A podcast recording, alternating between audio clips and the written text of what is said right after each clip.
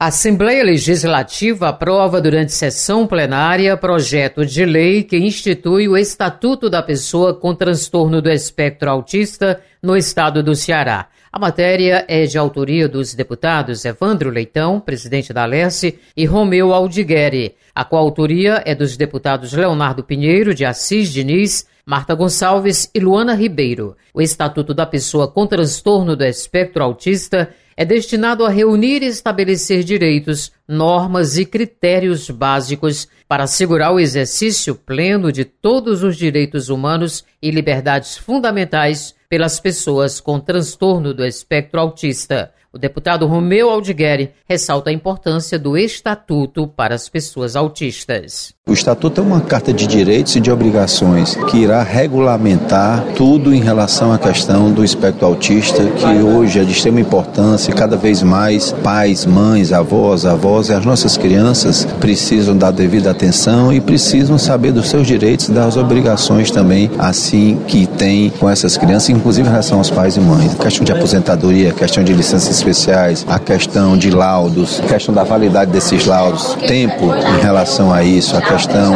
do direito de horários especiais para mães e pais de crianças autistas, enfim, vem em tempo bom, em boa hora, importante, uma contribuição que o nosso mandato, o mandato do deputado Evandro Leitão, dão à sociedade cearense e que sirva inclusive de referência para outros estados.